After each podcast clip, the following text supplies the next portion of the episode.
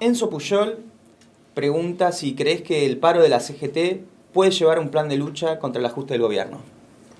Mira, los paros de la CGT ya desde hace muchísimo tiempo eh, tienen más en un objetivo desmovilizador que un objetivo movilizador. Es a tal punto así que me ha llamado la atención la insistencia con que distintos voceros de la CGT e incluso de los movimientos sociales se justifican ante los periodistas en la televisión diciendo que tienen que tomar este tipo de medidas de paros, de movilizaciones, eh, para contener la protesta popular. Se supone que el objetivo de una movilización es desatar la fuerza del movimiento popular y no contener al movimiento popular.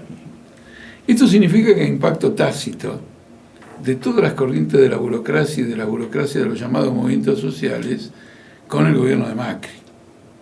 Es decir, discrepamos con este otro punto del presupuesto, discrepamos con esto o aquello, pero no vamos a llevar las cosas hasta sus últimas consecuencias. Ahora cualquiera sabe que en la vida el que tiene un propósito y no está dispuesto a llevarlo hasta las últimas consecuencias va a fracasar. Por lo tanto, están declarando permanentemente que quieren fracasar. En realidad no ellos, porque ellos conteniendo tendrían un éxito, sino que quieren hacer fracasar al movimiento obrero de algún modo desmoralizarlo, para que se continúe repitiendo los paros no ayudan a salir de la crisis. Es un pretexto, digamos, en esa dirección.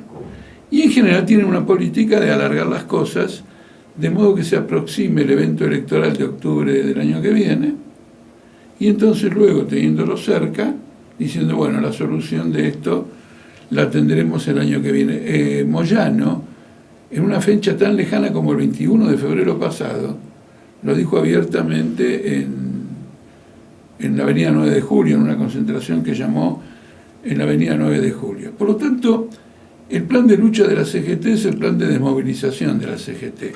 Los sectores macristas de la CGT aprobaron el paro. Cavalier y todo lo demás aprobaron el paro. Los sectores macristas, digamos, de la CGT.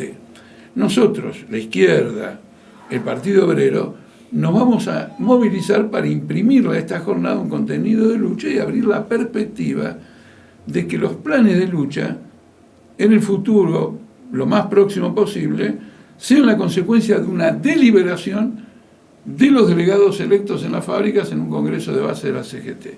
Y esto puede arrancar en una regional, por ejemplo, un paro muy importante en el polo industrial del país, que es el cordón industrial de Rosario, el departamento de San Lorenzo, hace dos semanas, es decir, una iniciativa que forzó la burocracia de la zona, digamos, a llamar ese paro.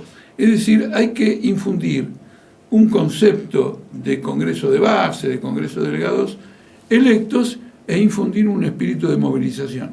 Porque este plan del gobierno de Macri del FMI la ruina de la Argentina y eh, amenaza con la ruina de los trabajadores y de los jubilados.